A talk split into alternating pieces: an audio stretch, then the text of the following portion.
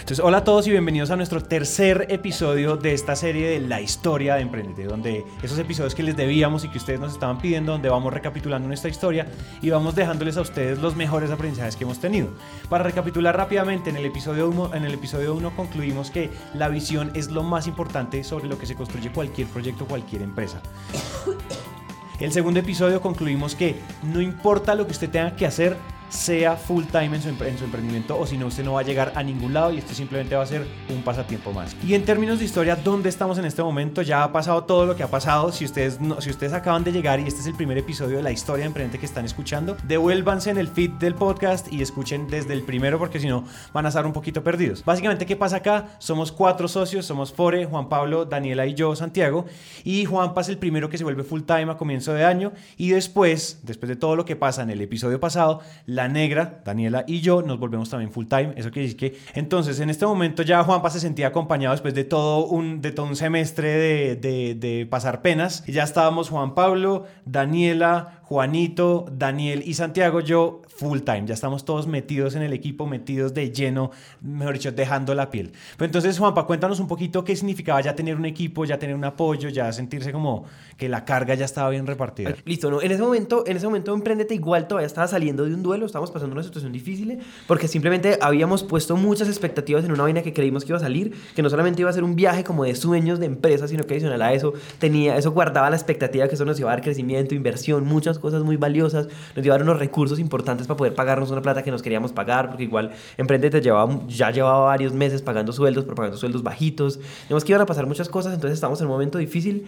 pero, pero ya era diferente porque ya eso había sido, había sido una excusa suficiente para que hoy ya de seis personas, todos socios de la empresa, ya cinco estaban dedicados de frente. Y adicional a eso, Fore no era de full time, pero estaba dándole duro y estaba como muy entusiasmado con la empresa y estábamos muy contentos de que las cosas iban a salir adelante, pero igual todavía necesitábamos recursos porque ya habíamos adquirido un mundo de responsabilidades y teníamos que crecer. Entonces aquí vienen varias, como varias decisiones que tomamos que, nos, que yo considero muy importantes porque fueron decisiones que nos permitieron como reafirmar que así esta inversión y este programa de aceleración de 500 startups no hubiera ocurrido, nosotros reafirmábamos que nosotros queríamos ser una empresa global, que queríamos ser una empresa grande y que queríamos salir adelante a como de lugar y ahí es donde nosotros tomamos una decisión y es listo. La inversión de 500, que era una inversión como camuflada en un mundo de cosas, no salió, pero nosotros sin problema podemos salir a buscar inversión y podemos empezar a hacer las cosas bien. Era un escenario que muy extrañamente nosotros no habíamos considerado y creo que hay un cambio de mindset importante como equipo, es decir, ya el, el, equipo alineado ya sentíamos que teníamos, que teníamos materia, ya éramos un diamante en bruto para ser invertidos, porque antes pues eh, teníamos solo una persona full time, nadie, nadie invierte en un equipo que no es full time, no lo dijo Camilo Jiménez, no lo dijeron en 500, no lo dijeron en todos lados. Y nosotros siendo personalmente nosotros no invertiríamos en un equipo que no sea full time, creo que eso lo compartimos todos. Entonces nosotros en un momento nunca sentíamos que esto era material de inversión, hasta que después de 500 dijimos, oiga, nosotros, nosotros llegamos hasta el ultimísimo filtro de 500, ¿por qué no abrimos una ronda de ángeles inversionistas? ¿Qué es, para los que no saben qué es una ronda de ángeles inversionistas rápidamente? Es la ronda donde su mamacita, su papacito y su tío y su primo, su mejor amigo y cualquier atravesado que se atraviesa por ahí en la calle y usted le deja echar el cuento, invierten.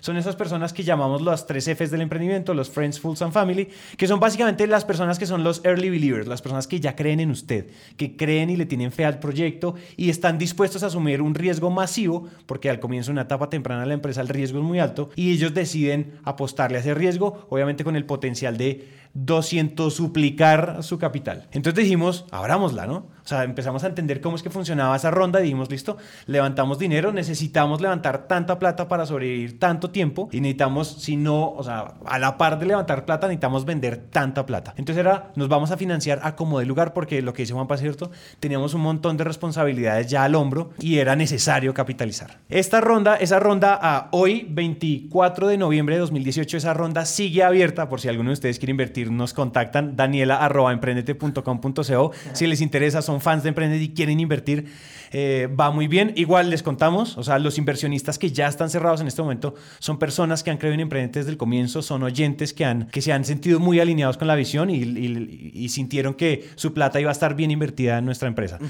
Entonces esa ronda sigue abierta y, y eso nos ha ayudado, es decir, va muy bien y creo que eso es una de las cosas que también nos ha dado como alimento para el alma, nos ha, o sea, ha gestado un montón de emociones muy positivas y es sentir que alguien externo cree en uno. Adicional a eso, yo creo que hay otra decisión muy importante que nosotros tomamos, que es una forma en la cual nosotros, digamos que tomamos la decisión de reafirmar que vamos a ser una empresa grande, competitiva, global, todo lo que acabamos de decir, y es que decidimos seguir creciendo el equipo.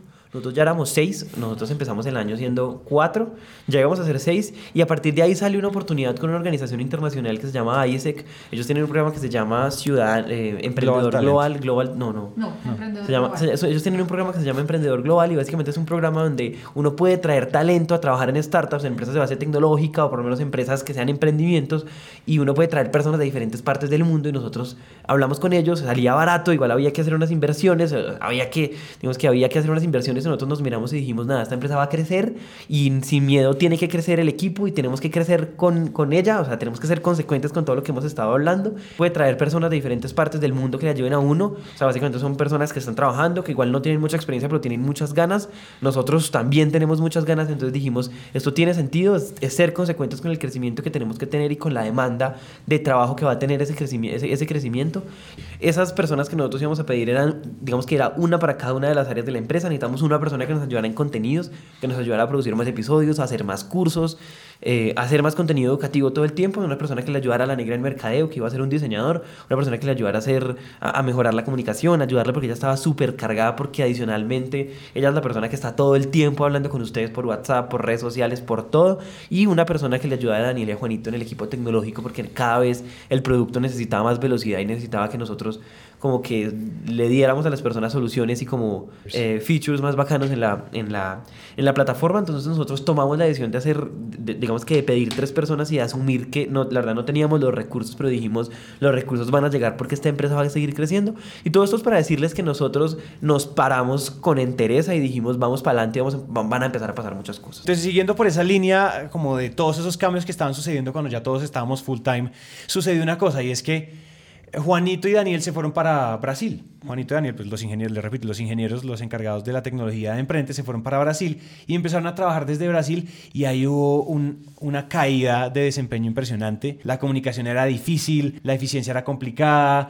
Tratábamos como de generar una buena sinergia, una buena dinámica, pero era muy complicado. Pasaron los tiempos, pasó el tiempo, nosotros estábamos como muy dubitativos, esta gente, no ellos no están rindiendo, están distraídos allá con otros proyectos, viajando, conociendo Sudamérica, después se fueron a Argentina, bueno. El caso es que en un momento ellos deciden, después de casi dos meses de estar en Brasil y en Argentina, deciden volver a Colombia. Cuando vuelven a Colombia, ahí la cosa cambia de color. Organizamos la oficina, reorganizamos oficina, compraron pantallas y dijeron, listo, nos vamos a, enclaustrar aquí, nos vamos a meter aquí, a darle durísimo a Emprendete. Entonces, efectivamente, eso fue cuestión de tres días donde ya, mejor dicho, hasta compramos sillas de oficina, ellos la tenían toda montada y la cosa empezó a cambiar mucho. La cosa cambió de color de ellos en Brasil a ellos en, en Bogotá. Estaban en todas las reuniones, estaban metidos todos, se volteaban, opinaban. Nosotros cada rato hacemos como reuniones flash, como reuniones inesperadas para pivotar el producto, para sollarnos cosas, para hacer un brainstorm, para, no sé, reuniones creativas y en todas ellos se metían, estaban súper propositivos, la motivación era impresionante, es decir, todo estaba súper bonito y creo que ahí es donde creo que quiero conectar es en esos contrastes, en esos contrastes me gustaría, Negris, que nos contaras también tú cómo sentiste ese cambio, o sea, cómo sentiste ese cambio apenas tú dices, listo, me voy a mandar de lleno y todos mis huevos a la misma canasta. Yo creo que ese cambio para mí, yo creo que ese cambio para mí tiene algo y es el primer semestre de este año, yo recuerdo que mm, a mí me encanta el sol, me encanta la luz. Eh, y hay unas partes en especial de la oficina en las que llega más sol que en otras, natural. Y me acuerdo que yo peleaba mucho porque yo quería estar como más hacia la ventana o hacia esas partes cuando yo venía. Y entre chistes y todo, pero me decían, ustedes me decían, eh, no te lo has ganado. ¿Para qué si tú solo vienes un día a la semana? Entonces, no, igual tú no te lo has ganado claro, entre chiste era como una verdad entredicha. Y, y yo recuerdo que esa fue de las primeras cosas que yo comencé a sentir. Yo comencé a sentir que, eh, más allá de ganarme el puesto no en la ventana, es comenzar a, sentir que, que sí era importante venir todos los días. Que aunque mi trabajo yo lo puedo hacer perfectamente desde mi casa y que en realidad yo no necesito más que mi computadora e internet para hacer mi trabajo, sí era importante, o sea, era rico. De repente yo me volteaba y le preguntaba a Juanpa, Juanpa, ¿qué opinas de esto? ¿Te gusta? ¿Lo sacamos? ¿No lo sacamos? De hecho, creo que fue precisamente a finales de julio cuando lanzamos una campaña precisamente porque ya estando en la oficina comencé a decirle a Juanpa y a Santi y al equipo, oigan, yo siento algo y es que los emprendedores les encanta ver frases de motivación y, y, la verdad es que nosotros no venimos a motivarlos. Y de ahí salió nuestra campaña, no vinimos a motivarte, entonces le creamos otro diseño, otros colores, la campaña gustó un montón, la gente le fascinaban nuestras piezas y comenzamos a tener como marca también esa irreverencia como marca que gustaba mucho. Y creo... Salen los videos. Hacer videos súper virales. Sí, o sea, yo comencé a sentir, o sea, es difícil ponerlo en palabras, pero Juan Pondio me lo dijo y me sentí muy alineada y él me dijo, tú eres alguien que nunca incumplió. O sea, yo nunca incumplí mis tareas en el primer semestre. O sea, yo cumplía. Si a mí me tocaba publicar, yo publicaba. Si me tocaba enviar correos, yo los enviaba. Pero, pero el, ser full time comenzó a ser ser full time. Eh, eh, para mí era venir y tener un equipo. Y no solo tenerlo, sino ser parte de un equipo. Yo antes, antes sentía que ah, venir unos días estaba bien, o sea, no había lío, igual yo estaba cumpliendo con todo. Entonces creo que mm. yo sentí eso, comencé a entender muchas de las molestias de pronto que habían de que de que yo antes no compartiera tanto espacio y tanto tiempo con ustedes. Mm, aquí yo, yo quiero decir una cosa y es que para que, se den, para que se hagan una imagen, yo sentí mucho el cambio también en La Negra y en Juanito y en Daniel cuando empezaron a venir a trabajar aquí todos los días, full time, de, mejor dicho, de 9 a, de 9, a 9. Y... Uh, y, era lo siguiente, nosotros estamos organizados como en una C de mesas, como en una, una, mesa en forma de C, donde estaban Juan Pablo, la negra, estábamos todos ahí, estaba Forest, estaba Juanito, estaba demás. Y la negra, o sea, la diferencia en donde yo me puedo voltear hacia la izquierda y puedo rebotar ideas con Juanpa. Me volteo hacia atrás la silla y puedo rebotar con el equipo tech, puedo rebotar ideas. El equipo tech se voltea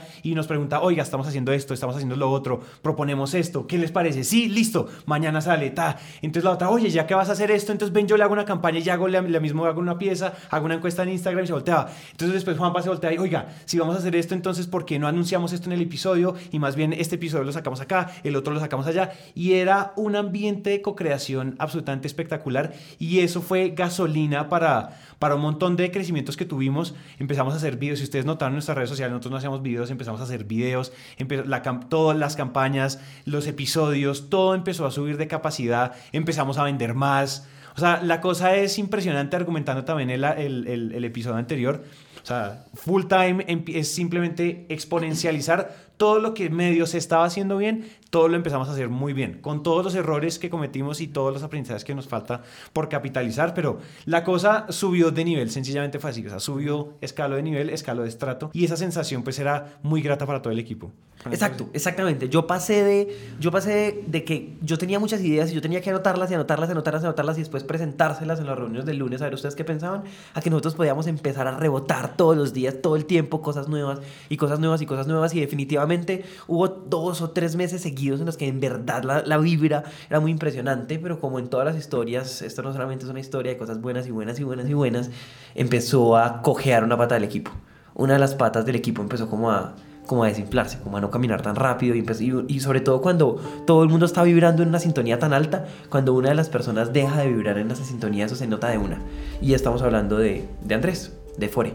Fore es una de las cuatro personas que fundó esta compañía desde cero, pero llegó un momento en el que nosotros empezamos a sentir una distancia impresionante con él. Eh, una de las cosas que pasaron con Fore en el momento en el que él toma la decisión de irse de la empresa que él tenía con la negra es que él consiguió otro trabajo. Él consiguió otro trabajo que además es un trabajo supremamente interesante, porque era un trabajo con un. Eh, o sea, él, tenía, él, estaba empezando a montar un equipo increíble con una persona que se llama Shlomo Abbas. Shlomo es un consultor de innovación que es una persona supremamente inteligente. Eh, que tiene una empresa supremamente interesante donde obviamente hay mucho más que aprender de él, había muchas cosas juntas que estaban pasando y además es una persona que tiene mucha gravedad, es decir, que empezó como a, como a demandar mucho de su tiempo y de su energía y nosotros empezamos a sentir que Fore que ya no estaba presente. Y cuando decimos que ya no estaba presente, me conecto mucho con lo que decía la negra. Y es que si ustedes se ponen a ver, nosotros, no sé si ustedes saben, creo que Santi lo ha mencionado algunas veces, nosotros todos los lunes tenemos reuniones, a veces son larguitas, a veces tenemos reuniones de toda una mañana, porque digamos que hay muchas cosas que nosotros tenemos que hablar y cambiar todo el tiempo, porque esto es una empresa como que tiene mucha velocidad. Y, en todas, y, y estaba presente en todas las reuniones del lunes. Y si uno se ponía a ver, pues Fore quedaba con unas tareas y después del otro lunes, pues él presentaba que había hecho todo. Entonces uno se ponía a ver, él cumplía. Entonces él tenía una de las, una de las cosas, las poquitas veces que yo tuve, la verdad fueron pocas, tengo que confesar eso, las poquitas que yo, veces que yo tuve la oportunidad de hablar con él y decirle, men, yo siento que usted está muy lejos, él me decía, men, yo estoy cumpliendo, yo estoy cumpliendo con todo lo que estoy haciendo, lo que pasa es que yo ya no puedo estar acá full time, yo no puedo estar acá de 8 a 5 como ustedes sí lo están, pero yo en mi casa estoy, me estoy encargando de trasnochar y de hacer lo que haya que hacer para que las cosas se hagan. Yo estoy cumpliendo con mis episodios. él era el que escribía las entradas de eh, no, él escribía las entradas de blog, entonces él estaba cumpliendo con las entradas de blog, él era el que hacía algunas alianzas y él igual estaba mandando los correos y estaba editando los episodios que tenía que editar y estaba ayudando a la negra a hacer copies y hacer lo que sea que él le apoyaba en redes sociales. Fuera tenía como, como una labor en donde él le ayudaba casi que a todos, porque adicional a eso él era encargado del SEO, de mejorar el SEO con Juanito, entonces él, él como que trabajaba en una parte de cada, de cada empresa, sin embargo había un sinsabor grande hay un sinsabor fuerte y no sé si ya empezar a concluir o decir como... No, como también cuenta un poco que tú estabas molesto. Sí. Involúcrate en lo que estás diciendo porque va bien. Listo, listo. Y entonces y sencillamente sentíamos, lo sentíamos, lo, lo, sentíamos lejos. Y si ustedes se ponen a ver lo que nosotros estamos hablando de que la empresa iba muy bien y que muchas cosas estaban ocurriendo, es porque nosotros estamos teniendo la oportunidad de interactuar mucho y esa interacción estaba empezando a generar como un crecimiento exponencial en lo que nosotros estábamos siendo capaces de entregarle a las personas y simplemente Fore no estaba siendo parte de eso porque no estaba. Y entonces ahí es donde empezamos a sentir como que había un mundo de cosas que él no sentía y obviamente, pues yo, digamos que el encargado de liderar el barco era yo, yo sentía que simplemente había una persona que no estaba remando o que no estaba remando con, la misma, con el mismo entusiasmo y con el mismo compromiso y sentido de pertenencia que los demás, porque yo nunca había visto un equipo tan comprometido como en una sola vibra, en una sola sintonía, y en cambio yo sí empezaba a sentir como que había un mundo de cosas y ahí había un elefante en el cuarto. Ese momento en el que Juanpa dice, había ese elefante en la habitación y había que hablarlo. Eh, eran comentarios, yo recuerdo que, que habían comentarios que iban, venían. Yo estaba también, o sea, en, cierta forma yo me sentía molesta porque decía, mm, sí, o sea, Fore me está ayudando. Es difícil describir esa sensación cuando alguien hace check en todas sus tareas, pero, pero me pasaba exactamente lo mismo. Yo decía, no, o sea, que algo está pasando y recuerdo que tuvimos una reunión de equipo un viernes en la noche eh, y, tuvimos una reunión de equipo. Yo tengo una característica en mi forma de ser y es que soy directa y, y yo digo las cosas, pues procuro decirlas en el momento que es. Yo soy directa y, y además pasa algo, a veces puedo pasar por explosiva, creo. Entonces, eh, esas dos características mías se mezclaron en esa noche de viernes y, y en un momento dado eh, estábamos como mirando y la reunión otra vez se nos había alargado mucho y entonces parecía que, que Fore tenía que irse ya y, y, y entonces a mí se me saltó el mal genio o lo que sea que saltó y yo sentí que ya la gota había rebosado el vaso y era momento de decirle a Fore que, que no, que a mí no me parecía, que esa no era la actitud que, yo estaba esperando y que, y que además me parecía que ya todos estábamos y habíamos aguantado suficiente y que además remar, remar suena muy emocionante, pero remar también cansa. Y cuando uno está cansado, uno quiere que todos estemos igual, o sea, que si todos estamos cansados, todos podamos dar el respiro casi que al tiempo, no sé si esa es la forma de decirlo, pero, pero nosotros sentíamos que en cierta forma era como que todos estábamos remando fuerte había alguien que no tenía de pronto la necesidad de remar tan fuerte y, y que eso simplemente nos estaba quitando el equilibrio como equipo. Y yo, y yo recuerdo que la reunión habíamos dicho, por ejemplo, dura hasta las 9 de la noche, entonces ya faltaban 10 minutos para las 9 de la noche y él dijo, yo les dije que me tenía que ir a las 9 y a las 9 me tengo que ir. Y, y, es justo en ese momento en el que yo le dije, esto no puede pasar. O sea, nosotros no te podemos agendar imprevistos en el calendario. Y yo no entiendo cómo agendarte una reunión imprevista o cómo hacer para estimar que si una reunión está meritando que nos demoremos media hora más o una hora más, decirte que es importante. O decirte que por favor no cuadres nada después de, de la reunión para que por favor tengas tiempo. Y, y, en ese momento yo sentí que era eso, que, que habíamos de cuatro personas, habíamos tres personas sentadas en la mesa a las cuales no les importaba si la reunión estaba agendada hasta las 9, la actitud de los tres era vamos a estar hasta que la reunión tenga que estar y teníamos una persona en la mesa que era Fore, en donde él sí tenía un horario y donde él sí estaba, era agendado con nosotros. Y ahí es cuando yo le dije, esto no puede seguir pasando. O sea, tenemos que hablarlo, esto no puede seguir pasando y para mí es imposible agendarte en, en, el calendario todos los lunes, es imposible decirte con exactitud cómo van a ser tus tareas, cuál es tu esquema, no sé cómo decirte que tienes que dejar entonces un tiempo en tu agenda para improvistos. Entonces, yo creo que el llamado de la negra era bien interesante y es que el, el trasfondo de lo que lo que la negra estaba diciendo es que la, la actitud que tomamos frente a la empresa tiene dos colores, blanco o negro. La actitud que tomamos frente a la empresa es o esto es mi prioridad y vamos a remar todos juntos o no es mi prioridad y nosotros le hicimos un llamado ese día. Le dijimos, mira, nosotros sabemos que tú estás trabajando en otra empresa y esa empresa, como decía Juanpa, tiene mucha gravedad, es decir, te, te succiona mucho el tiempo, eh, te estás quemando allá. Cuando, cuando en la empresa nosotros nos volteábamos todos a sollarnos la empresa, a, a, a votar ideas y demás, él no se volteaba con nosotros, él se ponía sus audífonos, se quedaba ahí y cumplía sus tareas como cualquier otro empleado cumpliría sus tareas. Cualquier otro empleado necesita cumplir con sus tareas pues para que le paguen su sueldo. Y uno, y, y, y creo que para los que nos oyen y emprenden y para los que no emprenden saben que es muy diferente ser el dueño de una empresa a trabajar para una empresa. Entonces nosotros sentíamos que había esa pata coja y el llamado que le hicimos fue, mira, haz tu, haz tu introspección, háblate contigo mismo, búscate a ti mismo, pero aquí hay una pregunta que hay que resolver y es, o vas a estar o no vas a estar. Pero eso a la mitad no nos sirve. O sea, porque, y eso, y creo que eso, Negris, tú me corriges si no, pero ese fue el llamado de, hagamos esto, o sea, tómate tu tiempo y nos citas y hablamos de esto. Uh -huh. Porque esto es un problema, ese elefante que está en la habitación ya no le podemos dar más largas, ya no podemos seguir procrastinando una, una rabia que ya teníamos adentro y un montón de emociones que se estaban volviendo tóxicas, que nos estaban, nos estaban quitando la paz porque, pues, lo que decíamos, o sea, cuando todos remamos al mismo ritmo y hay una persona que va medio como medio locha, como que no está remando al mismo ritmo, pues se siente mucho la diferencia y se siente mucho el contraste de energías. Entonces le dijimos, Veilo, o sea, háblalo contigo mismo, consúltalo con tu almohada y llega con una respuesta. O te quedas allá o te quedas acá.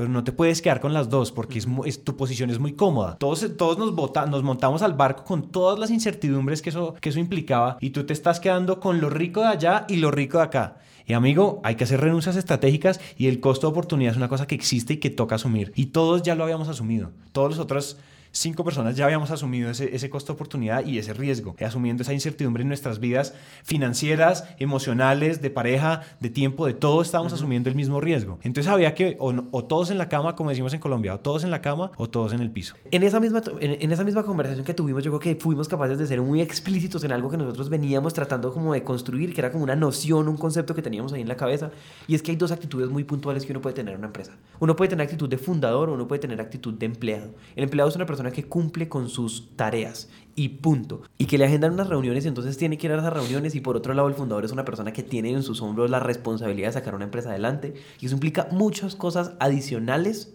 a cumplir con unas tareas puntuales. Si ustedes se ponen a ver lo que, digamos que lo que está en común entre lo que ha contado Santi, lo que ha contado La Negra y lo que yo estoy contando acá, es que Fore siendo un founder, siendo uno de los primeros fundadores que tuvo esta empresa, estaba asumiendo definitivamente una actitud de empleado. Era tanto así que yo tenía la sensación que si yo le decía, amén, necesito que usted tenga tiempo para sollarse la empresa con nosotros. Nosotros usamos mucho esa palabra, que son esos momentos en los que uno tiene que ponerse la cara de estratega y ver qué es lo que vamos a hacer todos juntos. Yo sentía que lo que él iba a hacer era que él iba a agendar martes y jueves de 8 a 9 de la noche para sollarse en la empresa y no darse cuenta que eso es una cosa en la que uno tiene en la, en la sangre, una cosa que uno tiene en las venas. Cuando uno está emprendiendo una empresa y cuando uno en serio quiere sacarla adelante, uno todo el tiempo tiene las gafas de esa empresa. Cada que uno ve una película, uno de la película saca ideas para esa empresa. Cada que uno va en la calle y ve una valla, uno saca ideas para esa empresa. Cada que uno está en redes sociales, uno está viendo por qué uno está haciendo bien o mejor o peor las cosas que la gente que está publicando en redes sociales. Esa vaina es una cosa que uno lleva en las venas, que está en el ADN de uno como emprendedor. Y eso, uno, eso tiene que pasar todo el tiempo, eso no se agenda de un momento a otro. Si ustedes que nos están escuchando tienen empresas, se van a dar cuenta de lo que les estoy diciendo y saben que es verdad. Uno empieza a respirar, a vivir y se vuelve medio monotemático cuando está sacando adelante una empresa. Eso no quiere decir que uno deja de tener vida ni ninguna cosa por el estilo. Eso puede llegar a pasar, pero eso no es el tema de hoy. Pero eso no estaba pasando con Fore y entonces era necesario hablar. Era necesario hablar y, y él se quedó mirándonos en silencio, la verdad no dijo que no, no peleó y, la, y el tono estuvo fuerte y dijo, listo muchachos, entonces hablemos la otra semana. Y la otra semana eh, él no fue, eh, como para variar, no, no fue todos los días, fue solamente algunos días y la actitud no cambió mucho, pero como el miércoles o jueves de la otra semana nos dijo, chicos, tenemos que hablar, los invito a, a comer. comer a cenar. Chicos, tenemos que hablar, los invito a comer. Cuando Fore nos dice que tenemos que hablar, Fore nos puso una cita viernes en la noche, eh, sin nada agendado después, y ese viernes en la noche eh, llegamos a hablar, eh, y llegamos a tener un espacio inicialmente muy de amigos, un espacio de, de cómo están nuestras cosas en la vida, de qué ha pasado, de charla. Todos sabíamos en el fondo que esa charla iba a desembocar en una conversación eh, de socios, pero charla. Em, y recuerdo que Fore nos dice, yo lo estuve pensando, estuve analizando qué quiero hacer en mi vida, estuve analizando cuál es el desarrollo que yo también me imagino como persona y quiero leerles estas palabras. Eh, Fore sacó unas palabras que tenía preparadas, o sea, sacó una hojita hecha a mano, papel, una carta, y, y él comenzó a leer la carta y al inicio de la carta teníamos la misma incertidumbre, porque la carta hablaba de cómo él eh, se había soñado con nosotros Emprendete, cómo ha disfrutado cada parte del camino, cómo, cómo Emprendete llenaba muchas cosas en su vida y además le había dado significado a muchas cosas en su vida, cómo éramos nosotros importantes para él también como amigos, que, que eso es algo que que nos recordó mucho ese día también, o sea, nosotros somos amigos, somos socios y somos amigos. Eh, y la carta cerraba un poco diciendo que eh, hasta acá los acompaño, o sea, hasta aquí llegué yo en el barco y, y hasta este mes, septiembre, estaré yo en el barco.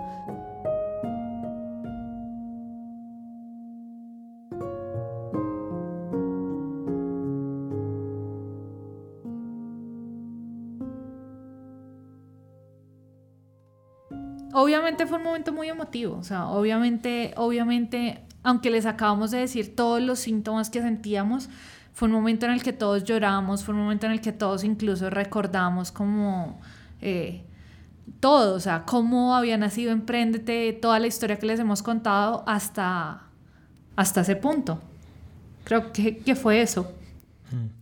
Fue un momento, fue un momento duro, fue un momento emocional, hubo hubo silencios, hubo de todo. Y, y, a nadie, o sea, es una cosa que nosotros no le deseamos a nadie. O sea, perder un socio es de las peores cosas que uno le puede suceder. Quedarse con la pata coja porque las, las, las mesas necesitan sus patas, el número de patas que sea, para sobrevivir. Y perder un socio es de las cosas duras que hay. Eh, a nosotros nos dio muy duro veníamos, veníamos ya haciendo un luto porque el elefante en la habitación llevaba ya mucho tiempo en esa habitación y ya veníamos haciendo un luto. Eh, en, términos de flujo de trabajo ya sabíamos trabajar sin Fore, ya sabíamos hacer un montón de cosas sin él. Sin embargo, el, el, los lazos emocionales que había pegados ahí eran, pues fue muy duro. Es decir, nosotros por más que decíamos, hey, tenemos una pata que se está que se la está comiendo el gorgojo y estamos, y estamos cojos. No, por más que eso pasara, pues o sea, éramos amigos, somos amigos todavía, pero pues ese, ese, ese día será recordado para la posteridad como el día que Emprendete perdió un socio.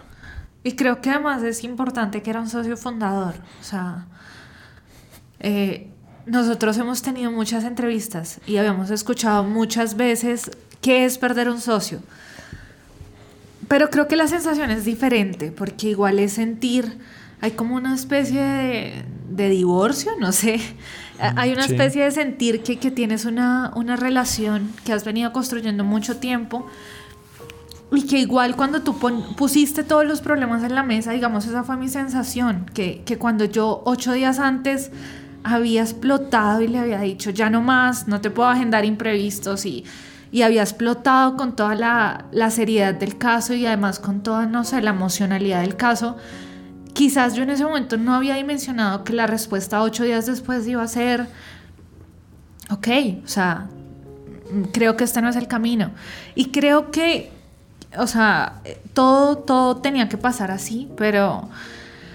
Pero sí, sí, sí es algo, ante todo, emocionalmente muy difícil. Y más cuando tienes un founder que, que te lee una carta y te recuerda lo mucho que habían soñado juntos, y, pero que concluye diciendo, ya no sigo en el barco.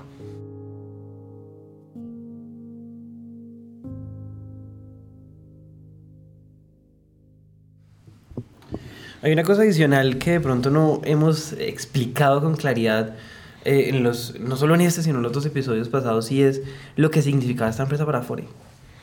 El, él es una persona, o sea, él, él, de, hecho, de hecho los primeros tres o cuatro meses de este año, yo estaba seguro que el que seguía después de mí siendo tiempo completo era él, porque, porque, porque Emprendete representaba la materialización de sus sueños y de sus anhelos. Eh, y él lo decía con mucha, con mucha claridad y él era de las que, y, y, de hecho al principio del año él era de los que más asociaba la empresa conmigo, creo que sin él, uh, yo, yo tal vez no hubiera aguantado tanto tiempo solo. Eh, pero se fue, de hecho me acuerdo que hubo una época cuando les contábamos que la negra estaba muy, des, como, muy desconectada, eh, un momento en que la negra era esa persona que de pronto no se lo estaba soñando tanto, claro, ese era otro momento diferente de la empresa. Santi y, yo, Santi y yo habíamos apostado. Y, en verdad la apuesta no llegó a ninguna. La, la, la, la, apuesta, o sea, no fuimos capaces de apostar porque los dos estábamos seguros que, que la... Que la primera persona que se iba a ir era la negra. Que la primera persona que se iba a ir era la negra y adicional a eso, que la primera persona que se montaba al bus tiempo completo a dedicarle a esto tiempo, alma, todo y corazón conmigo era Fore. Y cuatro o cinco meses después él estaba diciéndonos en una carta emotivísima en Crepes and Waffles de la 116 que se iba. Y para, ya para empezar a concluir, no sé si de pronto ya para empezar a concluir, hay varias vainas. Uno, ya les mencionamos esto de, ya les mencionamos esto de que hay actitud de founder y actitud de empleado y que definitivamente, sobre todo en el momento en el que uno está sacando adelante una empresa, uno tiene que tener, todos tienen que tener actitud de founder y tienen que querer sacar adelante la empresa. Pero adicional a eso yo quiero decir algo y es que no es que nosotros seamos los héroes que aguantamos y él el villano que desertó. No creo ni buenos que, ni malos. Creo que en, uno, en esos momentos, y sobre todo en las empresas, no hay ni buenos ni malos. Y él estaba tomando una decisión supremamente sensata para el momento de su vida y para muchas cosas. Hay muchas cosas que se juntan. Y una de las cosas que yo invito a la gente que nos está escuchando en este momento es a, a que hagan ese ejercicio normal de proyectar lo que está pasando hoy, no sé, 5 años al futuro, 10 años al futuro, 15 años al futuro, 50 años al futuro. Es decir, ¿a dónde me está llevando este barco? Y yo, sí, yo 50 quiero. años adelante quiero estar ahí. Tal vez la respuesta que Fore se dio cuando se miró al espejo y dijo eso, porque adicional a eso, eso coincide con un mundo de encuentros personales de él, es esto no es lo que yo quiero. Porque me atrevo a decir un mundo de cosas, él es una persona que quiere un poquito más de libertad, que quiere seguir viajando y las empresas inevitablemente generan raíces y, nos hacen pesados. Y cada vez es más difícil soñar con que es que yo puedo ir cuatro meses a viajar por el mundo. Y todos un día en la universidad nos soñamos con tener un año sabático por, por Asia y Europa. Y cuando uno nos piensa eso empieza a no ser tan probable no todavía porque hay muchos años en los que hay que tener el moral, el morral cargado. Eh, el emprendimiento tiene muchos frutos y da mucha tranquilidad pero mucho más adelante cuando esas cosas funcionan y si funcionan y llega un momento en el que uno dice, y con toda la sensatez del mundo, uno se tiene que mirar al espejo y decir, oigan, primero, ¿qué tan justo es que el barco esté desequilibrado eh, y que haya ese, ese desequilibrio tan fuerte que genera tan poquita paz?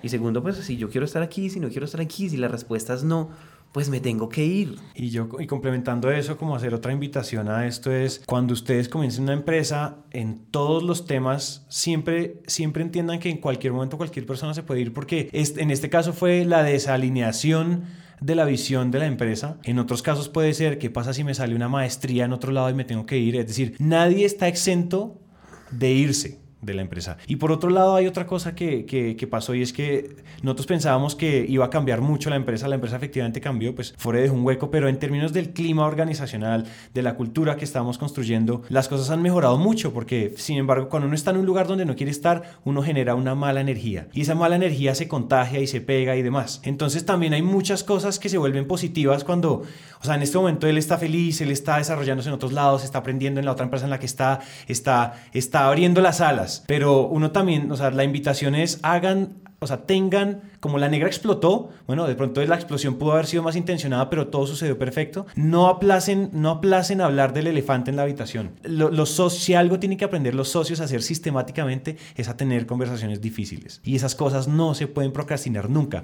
porque entre más se procrastinen, más mella y más herida emocional, económica, de clima y de cultura se genera en la empresa. Entonces nunca aplacen eso. Y creo que esas son las, esas son las grandes conclusiones y las grandes, los grandes aprendizajes de este de este episodio. Creo uh -huh. que lo vamos a dejar por ahí. Y el episodio de hoy llega hasta acá. Y yo sé que parece que este es el momento más dramático de la empresa, el momento de más emocionalidad. Y sí es un momento de mucha emocionalidad, pero ustedes no se imaginan lo que se viene en el siguiente episodio. Es una cosa absolutamente impresionante que se estaba gestando y una cosa que, mejor dicho, nos, nos cambió el corazón del lugar, del lado izquierdo al lado derecho. Y eso es una cosa que, mejor dicho, les va a encantar. Va a ser, va a ser una cosa que nadie se esperaba, ni ustedes, ni nosotros, ni nadie se esperaba. Entonces, pues quedan invitadísimos para nuestro cuarto y último episodio de la historia de Emprendete. Muchas gracias por haber escuchado hasta acá. Ahí nos vemos.